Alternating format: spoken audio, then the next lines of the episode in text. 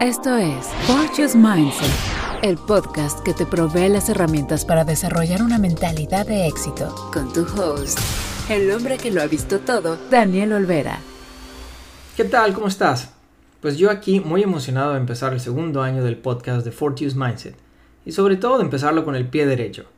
Mi nombre es Daniel Olvera y en este espacio exploramos las herramientas, temas, metodologías y todo lo necesario para ayudarte a fortalecer poco a poco tu mentalidad de éxito. Estoy muy contento con tantos proyectos en puerta, con tantas oportunidades y sobre todo con muchas ganas de compartir contigo temas que me apasionan y que espero que te sirvan. Para este año he decidido otra vez salirme de mi zona de confort y empezar a publicar videos con un tema específico, con tips cortos de un par de minutos que estarás viendo en Facebook, Instagram y YouTube también voy a irte contando aquí en el podcast de temas que han funcionado para mí, pero que no son tan aceptados, entre comillas, por así decirlo, porque es difícil de comprobar su veracidad. O sea, no es tan fácil como decir vamos a escribir tus metas para el año 2022, pero que creo que ayudan grandemente. Al final del día, somos elementos holísticos, no somos algo solo físico, tenemos un, un cerebro pero también somos espíritu, emociones y mucho más.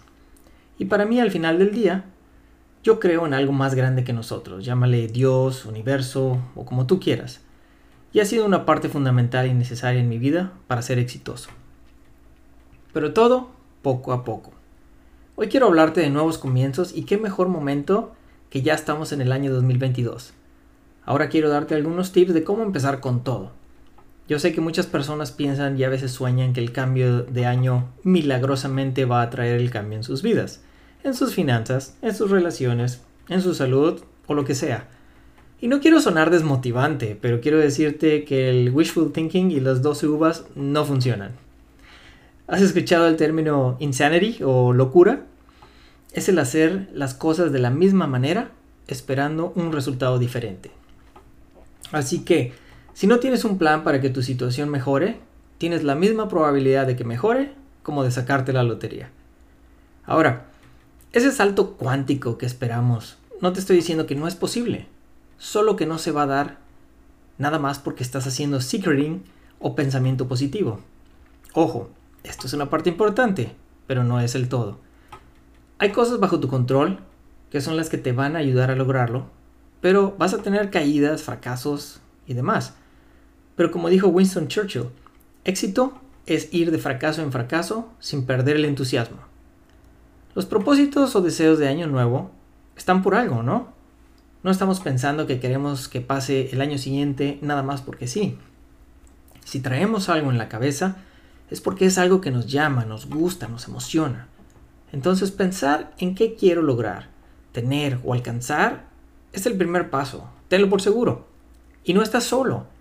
Cuando en 1973 se hizo una encuesta de cuántas personas hacían sus propósitos de año nuevo, solo el 11% lo hacían. Después, en 1995, ese número incrementó hasta un 73%, o sea, muchísimas.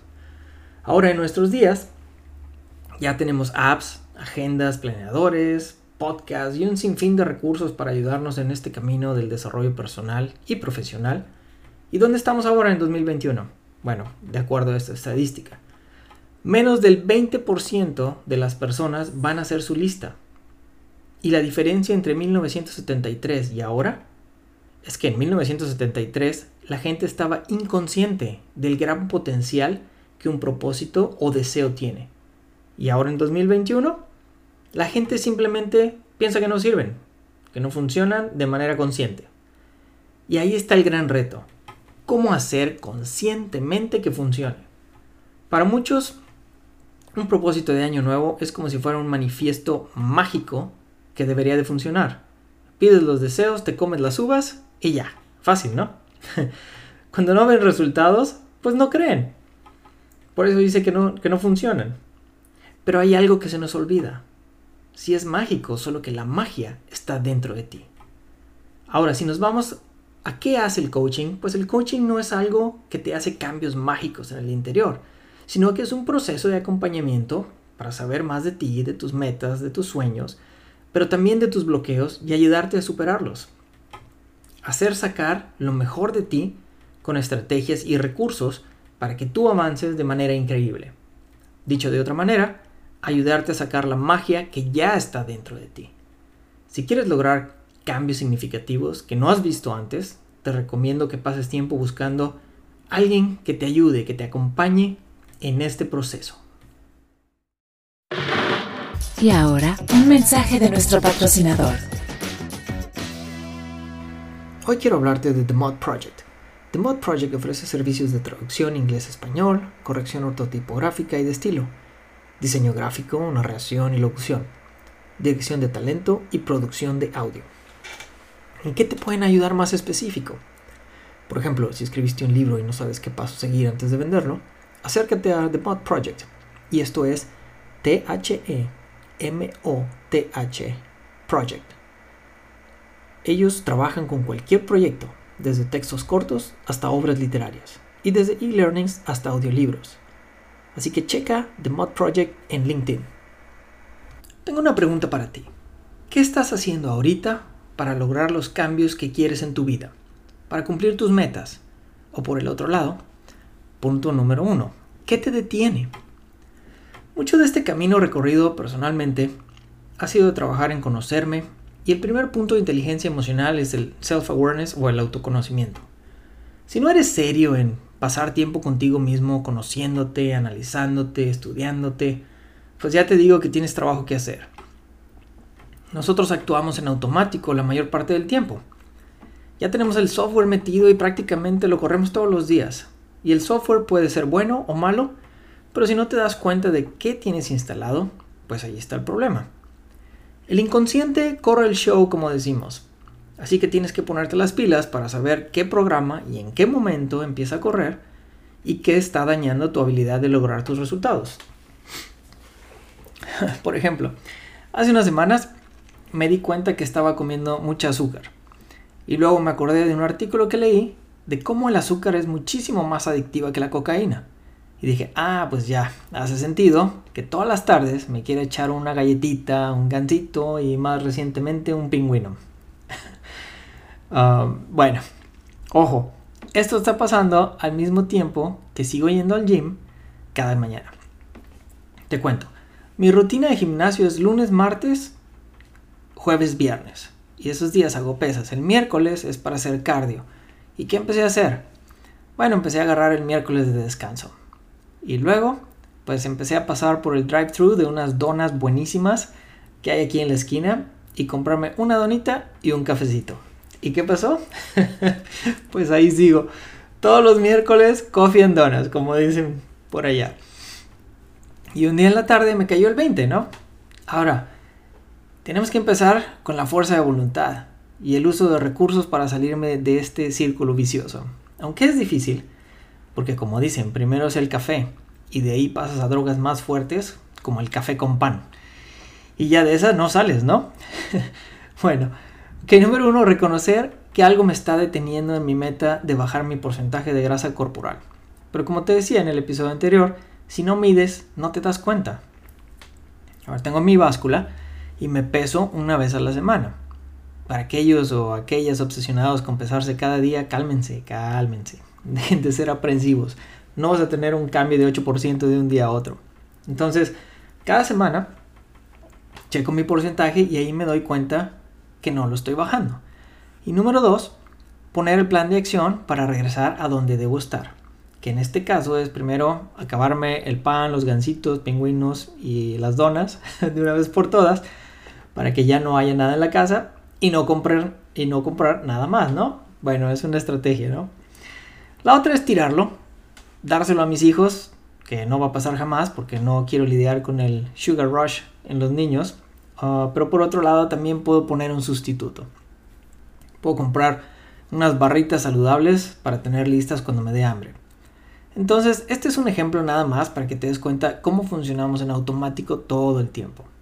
¿Qué más nos detiene? La falta de un plan, como dicen por ahí. Fail to plan is to plan to fail. En otras palabras, si no planeas, pues estás planeando para fracasar. ¿Qué otra cosa? Inconsistencia. ¿Qué más? Malos hábitos.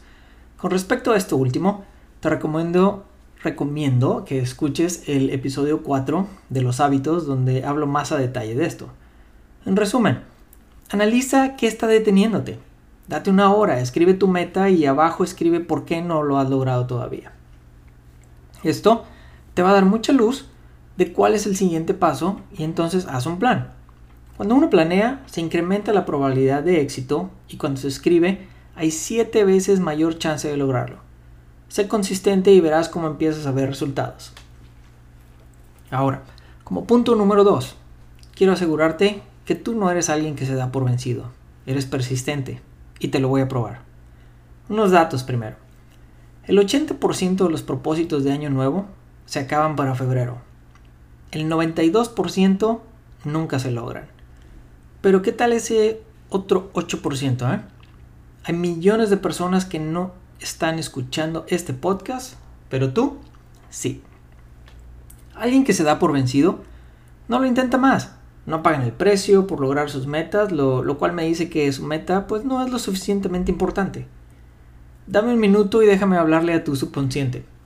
Ese que me escucha, aunque tú creas que estás haciendo multitasking. Que es muy malo, por cierto, pero bueno. Ese que corre todos tus programas en automático. Esto es lo que te quiero decir. Tú eres parte de ese 8% que está trabajando duro, poco a poco, con ahínco, ánimo, fuerza y constancia. Y sé que vas a lograr tus metas este año. Porque estás aquí, hoy, en este minuto, escuchando este episodio para mejorar, para avanzar, para ser la mejor versión de ti. Porque eres alguien que hace que las cosas pasen. Porque eres un líder y vas adelante. Si no, ¿por qué me estarías escuchando? Sigue adelante. Ahora, regreso con tu parte consciente. Tú no te das por vencido. Lo único que haces es tomar un descanso. ¿Por qué? Pues porque la vida es así, así de fácil. Porque un día te quedaste sin trabajo, porque otro día te enfermaste, porque te divorciaste, porque te rompieron el corazón. Y está bien tomar descansos. Son necesarios para recargarnos, para agarrar fuerza, para recuperarnos de las heridas, pero siempre volvemos otra vez. Yo tenía un tío que era gordito e intentó bajar de peso varias veces, pero nunca lo hizo. Pero ¿qué pasó el día que le diagnosticaron diabetes? ¡Pum! En un 2x3 bajó de peso. En el momento en que sabes que tu meta es súper importante, terminas tu descanso y te pones las pilas. No es que se dio por vencido, solo se estaba tomando un descanso. En paz descanse mi tío porque al final la enfermedad le ganó, pero luchó hasta el último momento. Entonces, lo que tenemos que hacer es reducir la brecha entre tú y tu meta. Como cuando estás en el metro de Londres, en el underground, que dice, Mind the gap. Cuidado con la brecha entre el vagón y la plataforma. Primero tienes que saber dónde está la, la brecha. Así que si haces el ejercicio que te acabo de decir, vas a saberlo. Después tienes que reducirla para poder cumplir tus metas y ser exitoso. Y ahora, un mensaje de nuestro patrocinador. Mindset. El tip del día. Ok, el tip del día. Déjate a ti mismo algunas pistas. Digamos que tu meta es leer más libros en este año. Te voy a decir que ese fue por varios años una de mis metas que no logré. Y no por darme vencido, sino por tomar un descanso, ¿no? Como acabo de decir. Pero este año dije, ok, vamos a leer mínimo 7. Bueno, este año no, el 2021. Y lo logré. Pero ¿a qué me refiero con las pistas? ¿Qué tal que dejas el libro que quieres leer en la almohada de tu cama? Llega la noche, te vas a la cama y ¡pum! Ahí está. Bueno, a menos que esa noche no te estés quedando en tu cama, sino en la de alguien más, picarón. bueno, claro, al final tienes que leerlo, pero lo estás haciendo más fácil. ¿Qué tal que te compras también el audiolibro y cada vez que te subes al carro lo pones? Esa estrategia funcionó muy bien para mí porque lo escucho más rápido, pero como me gusta marcar en el libro lo que me parece importante, pues así tengo la copia en papel y pues termino comprándome los dos. Ahora, ¿quieres ir al gimnasio a levantarte? Deja tu ropa lista para cambiarte en el momento en que te levantas de la cama. Entonces piensa en algo que te puede ayudar a cumplir tu meta más fácilmente. Y también puedes pedir ayuda a los demás. Por ejemplo, dile a tu pareja que si no vas al gimnasio, cinco veces esta semana, pues se ponga el atuendo sexy el sábado por la noche y no te deje tocar nada. Un poco de motivación, ¿no? Bueno, espero que te sirva esta información y más que todo que pongas algo en práctica, porque de nada sirve saber mucho sin usarlo. Si tienes dudas o quieres empezar con coaching o mentoring, mándame un email a daniel.fortunesmindset.com. No olvides darle un rating y compartirlo. Hasta la próxima.